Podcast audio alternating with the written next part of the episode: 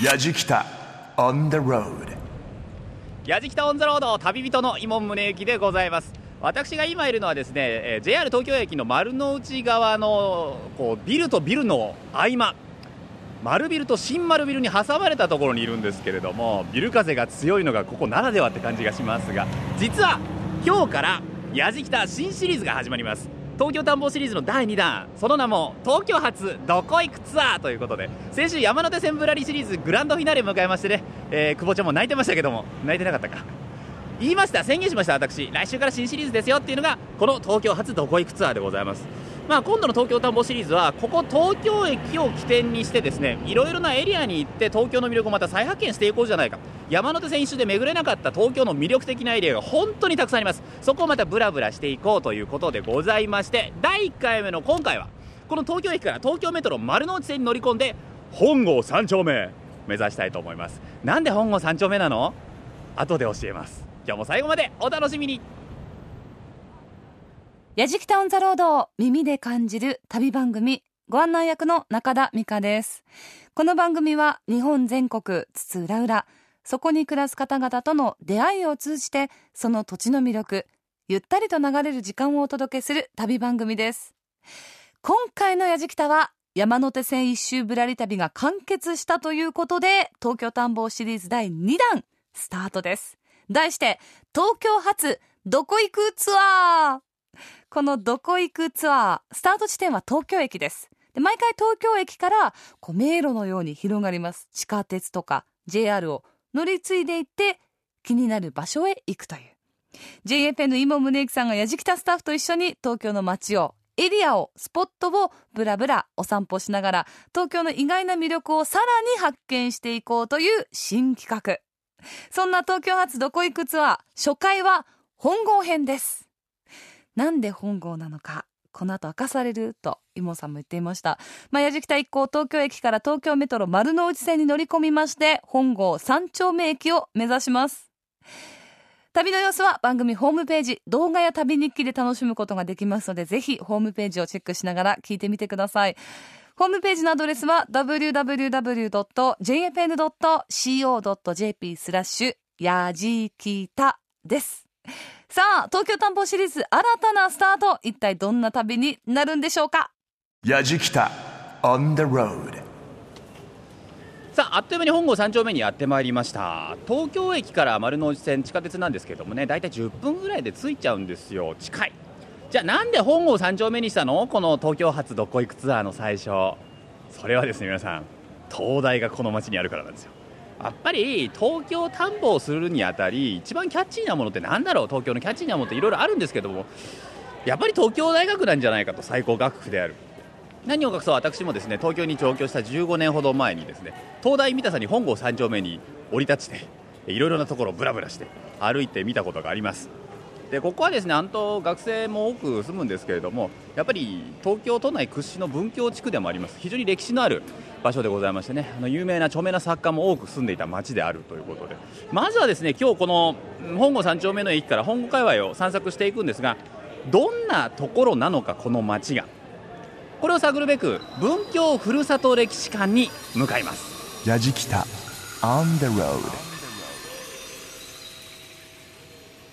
本郷三丁目の駅から春日通り渡りましてね、えー路地を入ったところにある文京ふるさと歴史館にやってまいりましたこちらの歴史館本当にたくさん文京区のこのいろいろな歴史を表す展示物が飾られているんですがこちらの川口昭夫さんにいろいろと具体的なお話を伺っていきます。川口さんよろしくお願いします。よろしくお願いします。この文京ふるさと歴史館なんですけども、まあ、簡単に言うとどんな施設になりますかね？平成3年にオープンして今年21年になるんですけれども、はい。あの文京区の、まあ、歴史や文化文化財について、えー品物を通してこう人々に伝えていこうということで開館した、えー博物館です。これ文京区って区になったのっていうのはもちろん明治？いやあの文京区自体はですね、ええ。ー戦後なんですけれどももともと小石川区と本郷区という2つの区が一緒になってえー戦後に文京区になりました。そうなんですね、はじゃあ本郷の名前って昔は区にも使われていたぐらい。そうですね。区名だったんですね。そうなんですか、え江戸時代っていうのはこの辺りっていうのはどういった雰囲気だったんですか？か江戸時代はですねあの江戸時代の地図を見ていただくと分かるんですけれども、はい。やはりあの武家屋敷大名屋敷が多いところで、うん。あとは神社仏閣とかですね。町屋もありますけれども、まあ、大半が武家屋敷だった土地です。あそうなんですね、はい。あの小石川なんてね話今地名出てきましたけども、はい。小石川なんてもねなんか歴史の教科書見てると出てくる名前でもあったりしますもんね。はい。へーこれ実際にじゃあ当時のゆかりのあるものをこちらで展示してあるという。そうですね。江戸時代のものも展示しています。具体的にどんなものが？文教の町自体が江戸時代は武家屋敷も多かったんですけれども、はい。江戸という町とあと郊外ですね。それの境目にあたるところでで今の本郷通りっていうのが五街道のうちの旧中山道ですね。あの教科書にも出てくる、はいはいはい。それがあの駒込の方に進んでいきますと駒込追分というところで2つに分かれます。うんうんで分かれた後えーま、っすぐ行くのが、まあ、岩槻街道日光おなり道とも言うんですけども日光の方に将軍が行く時に通った道、うん。でその本郷通りの岩槻街道をまっすぐ行ったところにやっちゃ場っていうのがあったんですね。やっちゃば、はい。駒込の土物棚ということで、はあ。あの土物っていうのは、まあ、土のついた野菜根っこのような野菜ごぼうとか、そういったようなものを売り買いしていた野菜の市場があったんですね。というのはその都会の方から来る、まあ、旅なり、まあ、いろいろ仕事で来る人うん。そして郊外の方から農作物ですね、うん。そういうもの人と物がこう混じり合って自然発生的に市場ができています。でその市場の模型再現模型をここの館で展示しているのでそれを見ると当時のその様子っていうかな。あの活況がよくわかります。さっきねあのジオラマちょっと見はい。てきたんですけども、あのかなり精巧なそうですね。やっちゃばのジオラマが、はい、もう人もいるし犬もいる猫もいる、うんいろんな形でですねその生活と市場の様子をこう再現しているので細かいところまで見るととっても面白いです。でも昔だから江戸時代の最初の頃っていうのはいわゆるちょっと都会と田舎の狭間というか、まあそうですね。だったわけですよね、はい。でもなんかねその後文京区になるぐらいですから、はい。だんだん人が集まってきたから今の文京区があるわけでそうですね。これなんでまたそうなっていったんですか？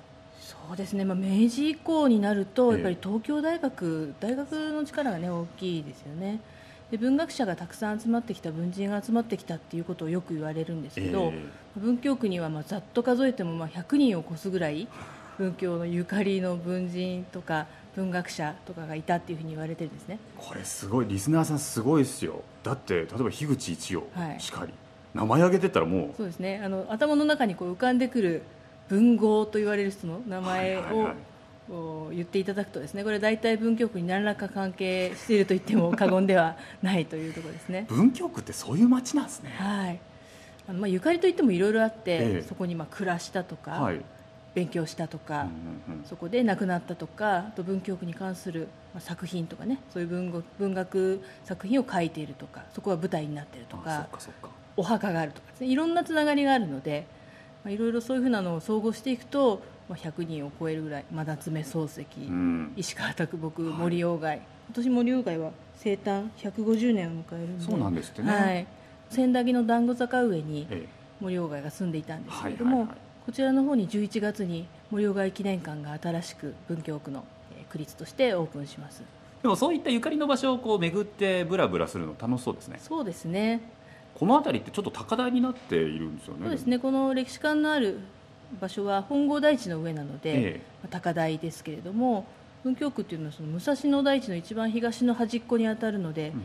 高いところ台地と低いところ低地が入り組んだ地形をしているのではい、で高いところとち低いところをこう結ぶ道っていうのが、まあ、全部坂道になるんですね、でやっぱ区内は坂が多いので自転車の人とかとっても大変ですね、まあ、歩いていても大変なんですけれども、その坂道がたくさんあるっていうことだけでなくてその名前のついた坂道もたくさんあるということで今カウントしているだけでももう115とも言ってますけれどもそんなにあります、はい、名前のついた坂道がそれだけたくさんあってでしかもそれが昨日とか今日ついた名前ではなくてですね、江戸時代の地図を見ると名前が書いてあったりするので、ええもうすでに江戸時代にはその名前で呼ばれていた坂道もありましてまあ当時の人たちがまあ呼んでいた名前を今も私たちが使っているっていうのはそこ自体にも坂道の名前にも歴史がこう深いというこちょっとドキドキしますよね。そうですね。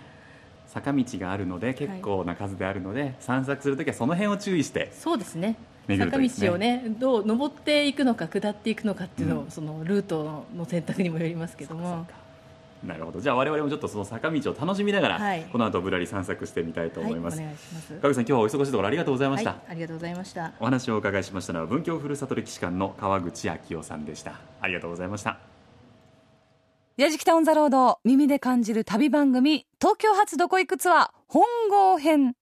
東京駅からスタートした一行は丸の内線に乗って本郷三丁目駅へわかりますね。東大三田さに本郷三丁目に降り立ってブラブラしたイモンさんのこと。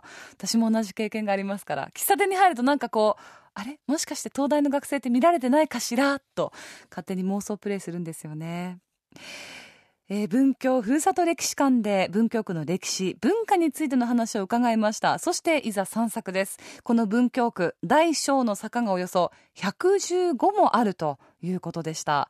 それに対してイボンさんじゃあ坂道も楽しんで散策しようなんて結構余裕な発言でしたが大丈夫なんでしょうか？高台にある本郷急な坂道もあるんですよ。やじきた on the road. 文京ふるさと歴史館を後にしてねあの歩いてたらもういきなりなんですけどものすごい急な坂が出てきまして、えー階段下っていくと途中にプレートがあったんですけどこれね名前ここ多丼坂と言います。墨に団子の段に坂と書いて多丼坂。本郷台地から菊坂の谷へ下る急な坂である。本当急なんですここ。名前の由来はここは多丼などを商売にするものが多かったとか切り立った急な坂で転び落ちた者がいたっていうことから付けられたって言うんですけどね、えー台地の北側の斜面を下る坂のためにジメジメしていた。今のように階段や手すりがない頃は特に雨上がりは多丼のように転び落ち泥だらけになってしまったことであろうなんて書いてありますから。確かにそうですね。手すりもね階段もなかった。ただの坂だったわけですから相当急だっただろうな。でもすごいんですここ。この坂を登り詰めた右側の崖の上に坪内逍遥が住んでたんです。小説「真髄」や東西小生語りをここで発表したんですからね。はあ坪内さんずいぶん変わり者だったんでしょうね。こんな急な坂の上に住んでたんですから。今は手すりしっかりついてますし自転車もここね、えー上り下りできるようにスロープみたいになってますしね。階段もありますがやっぱ急ですね。ほんと細い路地って感じ。ここを降りていくと東京のザ下町って感じが出てくるんだよな。家と家の間隔がやたら狭い。これぞザ東京っていう感じですね、アップダウン激しそうだな。今日のぶらり。いやこの本郷界隈のぶらりっていうのは予想以上に手強いですね。坂が多いんで我々ぶらりしながらアップダウンをヒーハーしながら歩いてるんですけども。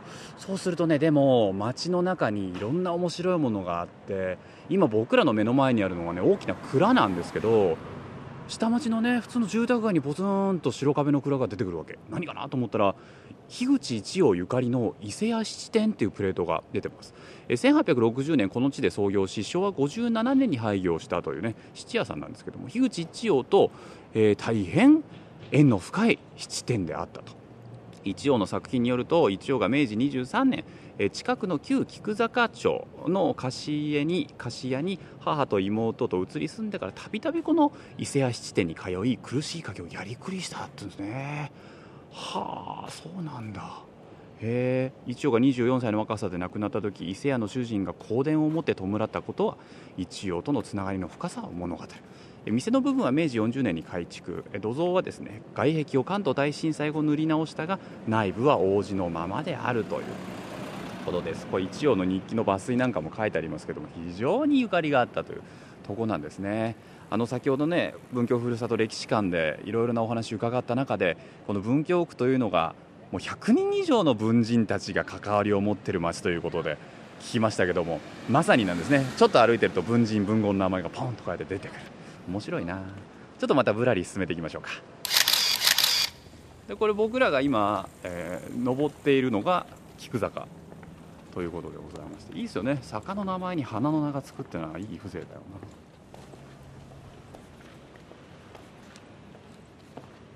あのここ歴史ある建物とか文豪文人にゆかりのあるものがたくさんある町なんですけどでもここにはたくさんの人が今でも暮らしててね生活があるんですよね。もしねこの辺ぶらりしたいなってリスナーの皆さん思った場合はあのここで暮らしている方の生活を尊重しながらねゆっくり静かに歩いていただければと思いますけれど。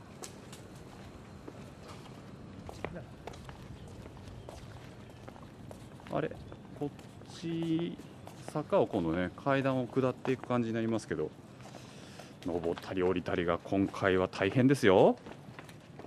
よいしょよいしょよいしょよいしょよいしょよいしょ。あれプレート発見。すごい。宮沢賢治急遽後だって、えー宮沢賢治もちろんね詩人童話作家ですけれどもね花巻市生まれ大正10年1月上京、えーその同年8月まで本郷のこの菊坂に住んでたんだ。へえいわゆるアパートですよね。アパートというか2階6畳に間借りしてたって書いてあります。菜食主義者でバレエ書と水の食事が多かった。そんなことまでプレートに書いちゃうんだね、えー東京大学赤門前の文心社って読むのかな。で、えー当社番釣りの飛行や構成などで、えー自活し昼休みには街頭で日蓮宗の布教活動をしていたというすごいな。活動と並行して童話詩歌の創作に専念し1日300枚の割合で原稿を書いていたと言われていると。童話集注文の多い料理店に収められた柏林の夜どんぐりと山猫などの主な作品はここで書かれたんだ。すげえ。そうなんですね。宮沢賢治急遽あと今じゃその名残って多分このねプレートでしか見ることはないんでしょうけれども確かにここには宮沢賢治が暮らしていたみたいですよ皆さん。この辺一円に菊の畑があったんだ。あだから菊坂っていうんだね。菊の花を作り候者多く住まい塚祭りにつき同所の坂を菊坂と唱え坂の上の方菊坂大町坂の下の方菊坂町と唱え候とあることから坂の名の由来は明確だまあ、菊の畑と菊の花をねこうやって作って売ってた人たちがいっぱい住んでたってことなんでしょうねへえ、まあ、今は本郷通りの文教センターの西横から、えー旧田町西方一丁目っていうのかなの台地の下までの長い坂を菊坂と言っている。またその坂の名前から樋口一葉が思い出される。一葉が父の死後母と妹の3人家族の、えー子主として菊坂下通りに移り住んだのは明治23年であった。今も一葉が使った掘り抜き井戸が残っていると。中田美香がお送りしています「やじきた on the road。耳で感じる旅番組」東京発どこ行くツアー本郷編をお届けしています。多くの文豪文士が集まっていた本郷界隈。東京大学があるということももちろんでしょうけどなんか思えば文豪文士が好む街というのは坂道が多いですよね。あの一生懸命坂を登って高台から遠くを見渡せるっていうのが何かこう不思議なインスピレーションを生み出す元になっているのかなと想像しながら聞いていました。誰もが知っているあの作家やあの作品。数えたらキリがないことですがゆかりの場所を巡りながら本郷菊坂界隈をぶらり。坂道を登ったり下ったり。ちょっともしかしたらイモンさんバテ気味かな？またアップの坂の上りになりましたけども。いや今回は最初本郷にしちゃったのはちょっと失敗だったかな。こんなに坂が多いなんて思わなかったな。ちなみにあの今回作家さんはうちの小林さんなんですけどもね小林さんね本郷はやっぱこう坂道が多いところっていうのは東京の人にとっては当たり前なの？当たり前ですね。当たり前なんですね。そうなんだ。新しいマンションも建ってるけどやっぱり古いお家も多いな。高台の上と下とまた様相変わってきますね。来ますね。うん。あの坂の下は今でも古い街並みが残ってるしいわゆる東京の下町感出てますけどね。さて坂登ってきたら今度は本郷菊富士ホテルの跡っていうのが出てきたんですけど、えー下宿の菊富士楼が大正3年に菊富士ホテルを新築して、まあ、長期滞在客相手の高等下宿になったっていうんですけどもじゃあどんな人が滞在してたかというとそれこそあの竹久夢二とか。谷崎潤一郎とか。そういうもうそうそうたる人たちがここで滞在してたようですよ。で昭和20年3月10日第二次世界大戦の戦災により50年の歴史に幕を閉じたっていうんで今はその後ですよね。火しか残ってはいないんですけれども坂の上にひっそりと本当になんか奥まったところにひっそりとね本郷菊富士ホテルの後でも火はすごく立派です。名残があります。実はここに本が。本当だ。何これ。本郷菊富士ホテル近藤富江さん？あすごい。菊富士ホテルの正面見取り図なんて中にイラストが書いてあります。大きなホテルだったんですね。3階建てか。わあおしゃれ。洋風建築だ。ちょっと教会みたいな感じもしますね。へえ夢二の代表作とされる黒船屋はこの年菊富士ホテルの40番で書き上げられた。40番って部屋の番号でしょうね。へえ画面いっぱいに気八条の着物をしどけなく着た女が黒猫を抱く姿有名ですね。ああね。誰しも知ってる。これこの菊富士ホテルで書いたんだ。すごいななんかなんかないかなご利益。触っとけ触っとけ。火触っとけ。ペタペタ。本当に歩いてるといろんな火が出てきますね。あのこちらですね菊富士ホテル跡のすぐ近くなんですけれども卓木ゆかりの赤心館跡っていうのがあります。赤い心の館跡と書いて赤心館跡なんですが石川啄木は文学の志闇堅く明治41年5月北海道の放浪の旅を終えて上京したと。啄木22歳3度目の上京。上京後金田一京介を頼ってここにあった赤心館に下宿し執筆に励んだとあります。赤心館での生活は4ヶ月。その間わずか1ヶ月の間にえ菊池君母ビロードなど小説5編。原稿用紙にして300枚にも上る作品を完成。しかし作品に買い手がつかず失意と苦悩の日が続いたと。でこのような中で数多くの優れた短歌を残した。で収入は途絶え下宿代にも事欠く日々で金田一京介の援助でともに近くにあった下宿外兵館別荘に移っていった。へえ戯れに母を背負いてそのあまり軽きに泣きて三歩歩まずって赤心館時代の作品なんですね。うわーそうなんだ。すごいな。なんだろうミーハーな気持ちになっている俺がいる。不思議だな。でも昔はこうやって誰かが誰かを助けていろんな作品が生まれていったっていうのはありますよね。それこそ菊富士ホテルなんかはお金が払えないうんあの貧しい作家とか文士とかがそのまま いなくなっちゃったりとかっていうのがあっあったのかそれでも若い才能にかけてみようっていう思いがあったんでしょうね。いい時代だな。Yajikita on the road. Grooves and moves your day. 中田美香がお送りしています。やじきたオンザロード。耳で感じる旅番組。東京探訪シリーズの第2弾、東京発どこ行くツアー？東京駅を起点に地下鉄とか JR を使って東京の気になるエリアへ行く。これ新シリーズです。やじきたが最初の場所に選んだのは東京大学がある本郷三丁目駅。スタッフ、やじきた一行、本郷界隈を現在散策しています。多くの文豪文士たちが集まって暮らしていたという本郷菊坂通り、坪内逍遥、樋口一葉、宮沢賢治、石川啄木、竹久夢二。ちょっと散策しただけでも文豪文士がいた時代を感じることができたようです。さあ続いて何やら不思議なスポットを発見したようですよ。さてさて我々菊坂通りというところをねずっと歩いてるんですけども菊坂じゃないですね。あの文字を見ると菊坂って濁らないみたいです。でもなんか地元の人菊坂って言ってるようなんだけどな。それでそこを通っていると今度また路地細い路地を見るとねすっごい気になる看板が出てるんですよ。金魚坂って書いてあってなんかこう中華風のでもちょっとこうオリエンタルな雰囲気を。でも上りに金魚っていっぱい書いてある上り出てるしコーヒー金魚坂美味しいコーヒーをどうぞとかも書いてあるし何屋なのっていう。行ってみましょうか。ちょっと探りにね。ここも坂です。さすが坂の町。金魚坂。これでもお店の名前なんだろうなきっと。今までで一番細い路地ですよ。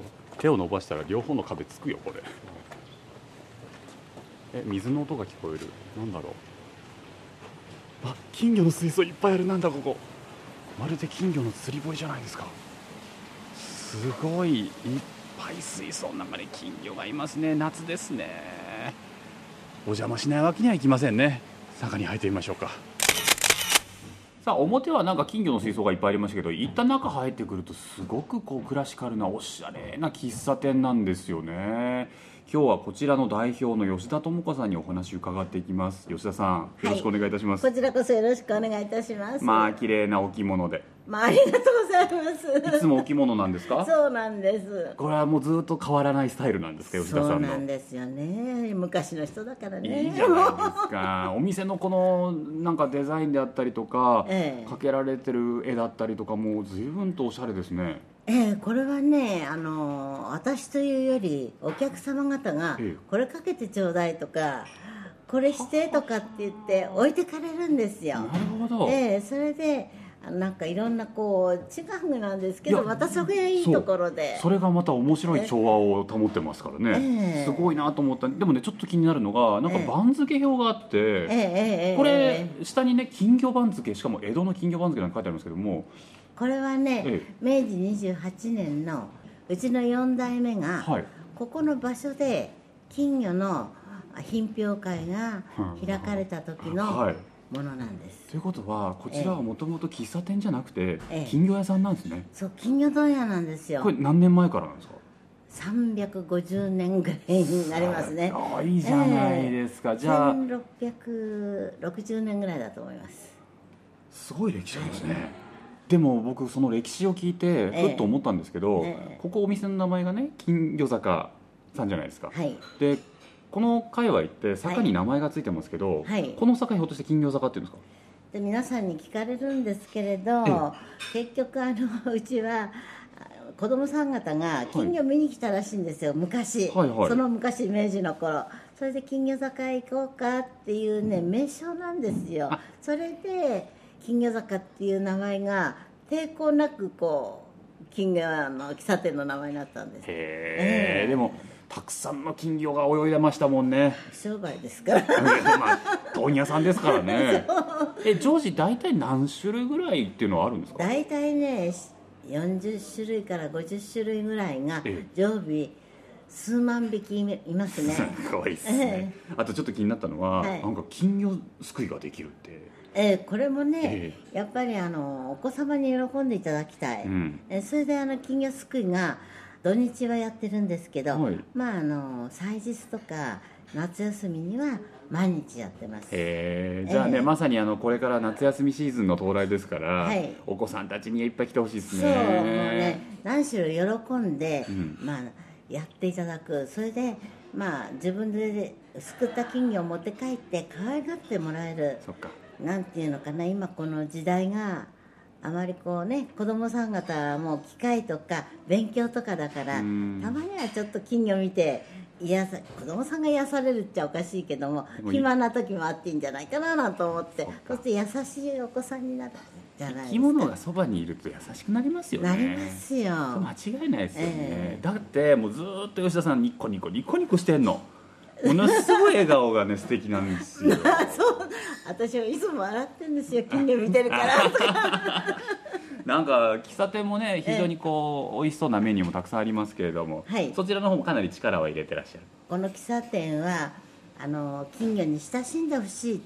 それでこう喫茶店にしたらば、皆さんたくさん来て金魚見てくれてあの喜んでくれるかなと思ってやったのがこれなんです、なるほどな、じゃあそちらの方も抜かりなくっていう感じですね。うんでも、うん。専門でコックさんがいるわけじゃない、うん。ね何がいるわけじゃないって皆さん仲間お友達同士がはい。好きなもので好きなものを作ってねそれでもって好きな時間を自由に暮らしたいっていうのでこの金魚の池を一つ潰して、うん。そして喫茶店にして。うん喫茶店にして皆さんの憩いの場所にしてほしかったんですよ。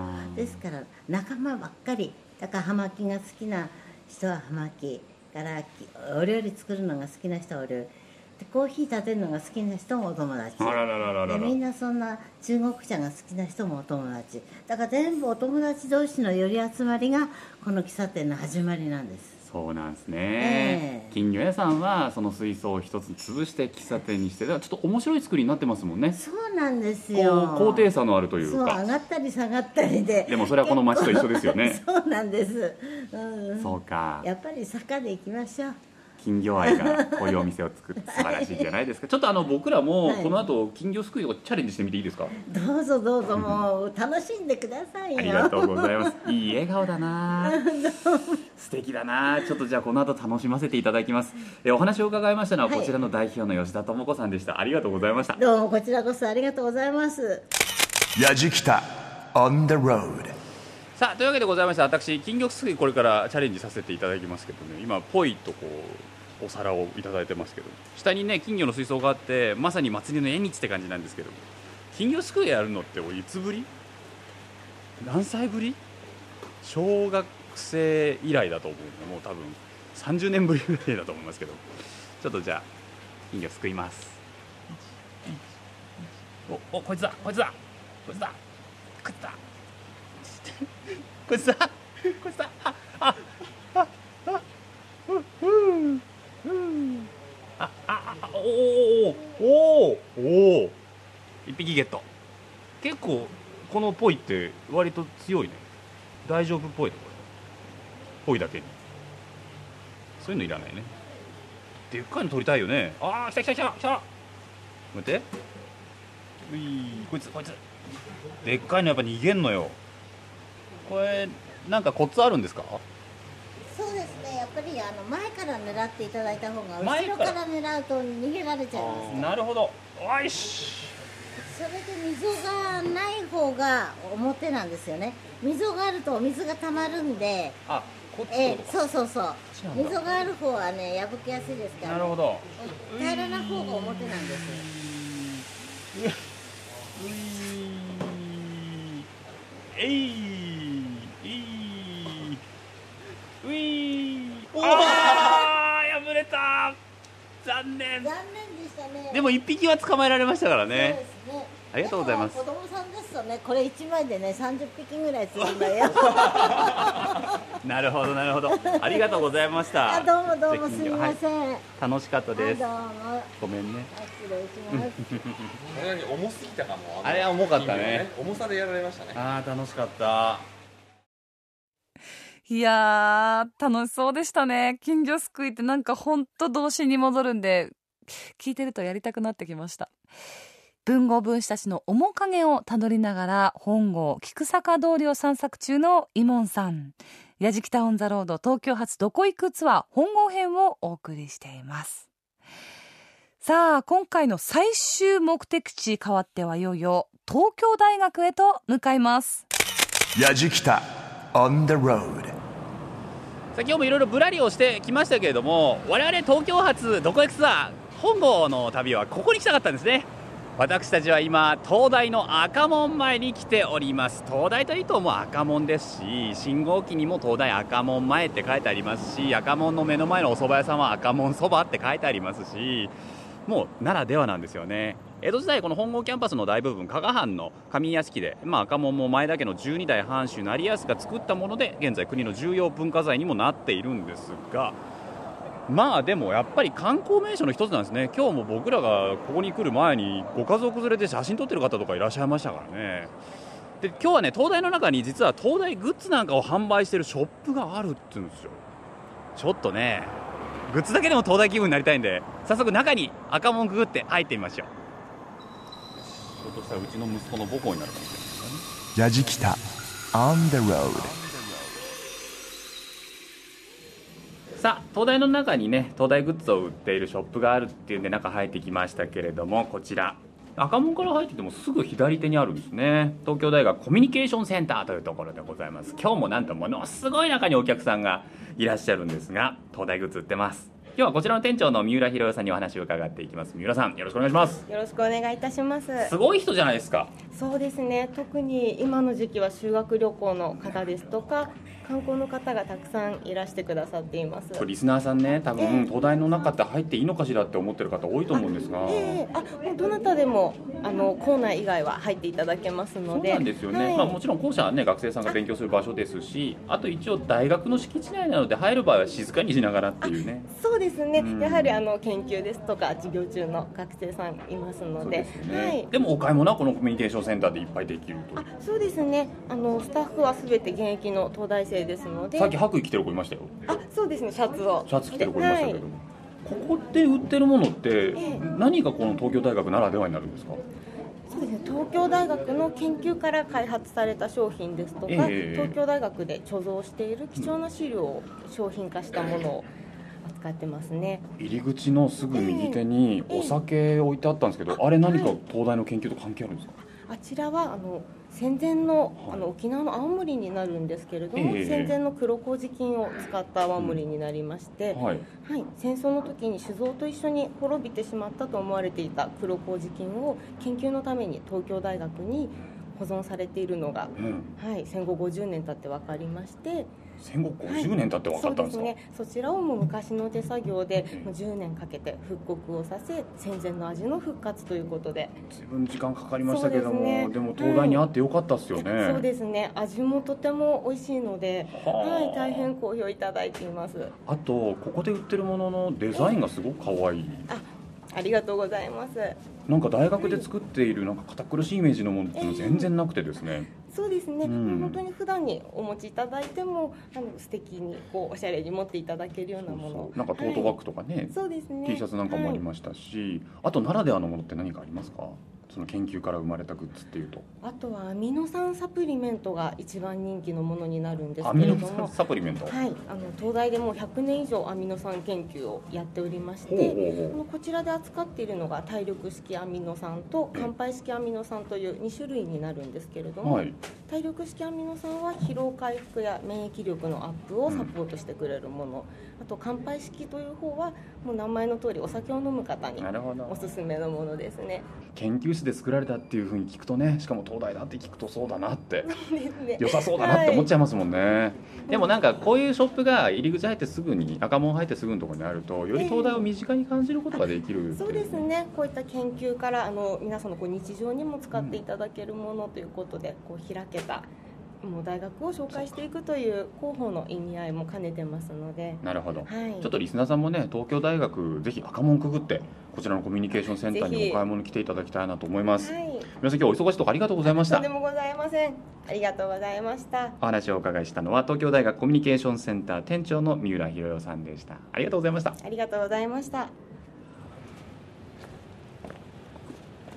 我々はうっそうと生い茂る林というかほぼ森なんじゃないかっていう中を歩いていますが吐息を吸い込むと緑の匂いすごくこうじめっとした緑の匂いそんな感じなんですが灯台の中なんですここ。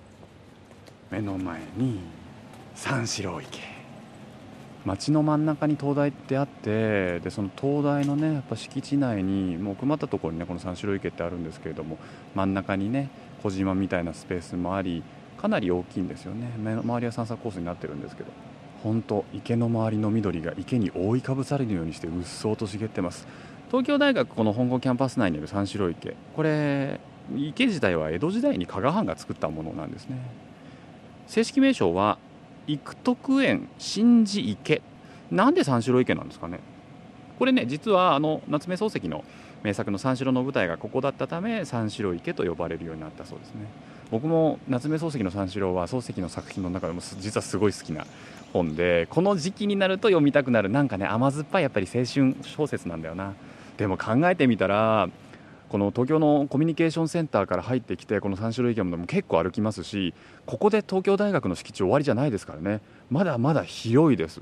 あの皆さんね安田講堂なんてご存知かもしれませんけれどもその安田講堂ももちろん東京大学のこの敷地の中にありますしちょっとこれね中に入って散策できるんですよ皆さん。東京大学本郷の遊びに来た時に一つ散策コースに含んでみるとより楽しめるかもしれませんね。まああの今回東京発どこ行くツアーということで本郷を巡ってまいりまして本郷界隈歩いてまいりましたけれどもね皆さんいかがだったでしょうか？あの東京ってこう線でねあの結ぶことは簡単なんですけれども降りてみて自分でそこを塗りつぶしていく作業ってなかなかできないと思うんですよ。でそういう意味では山手線ぶらりのようなメジャーな駅ではなくてこういう本郷だったりとかなんか知ってるけど何があるんだろう気になるっていう街をこういうシリーズでどんどんどんどん皆さんにご紹介していきたいなと思っておりますのでこれも不定期シリーズになりますからぜひ次回も楽しんでいただければなと思います。というわけで「やじきた on the road 東京発どこ行くツアー」第1弾本郷編。旅人は井門宗之でした。やじきた。On the road. Grooves and moves your day. やじきたオンザロード耳で感じる旅番組東京発どこ行くツアー本郷編東京探訪シリーズ第2弾東京発どこ行くツアーですが東京駅を起点に地下鉄とか JR を使って東京の気になる場所へ行くというそんな新シリーズです。1回目は東京大学がある本郷界隈をぶらりしました。いかがでしたでしょうか？の我が家から実はこの辺りってちょうど距離にして56キロぐらいかな。程よい距離なんでね結構頻繁にサイクリングしてますこの辺り。あのものすごいお気に入りのハンバーガー屋さんがこの辺りにありまして。いやねあのお肉を目の前で焼いてくれるかなり本格的なアメリカンバーガーを出してくれるところがあって。まあでもあのハンバーガーを目的でまた本郷三丁目あたりへ行くと思うんですけど今回旅をねあの聞いてすごくあの視点が広がりました。次回はちょっと自転車をこう止めてうん歩いてみようかなっ旅の様子番組ホームページ動画や旅日記でも楽しむことができます。私も毎回チェックしています。またあの放送終了後ポッドキャストでも配信をしていますのでぜひチェックをしてみてください。番組ホームページのアドレスは www.jfn.co.jp スラッシュやじきたです。やじきたオンザロード耳で感じる旅番組。ご案内役は中田美香でした。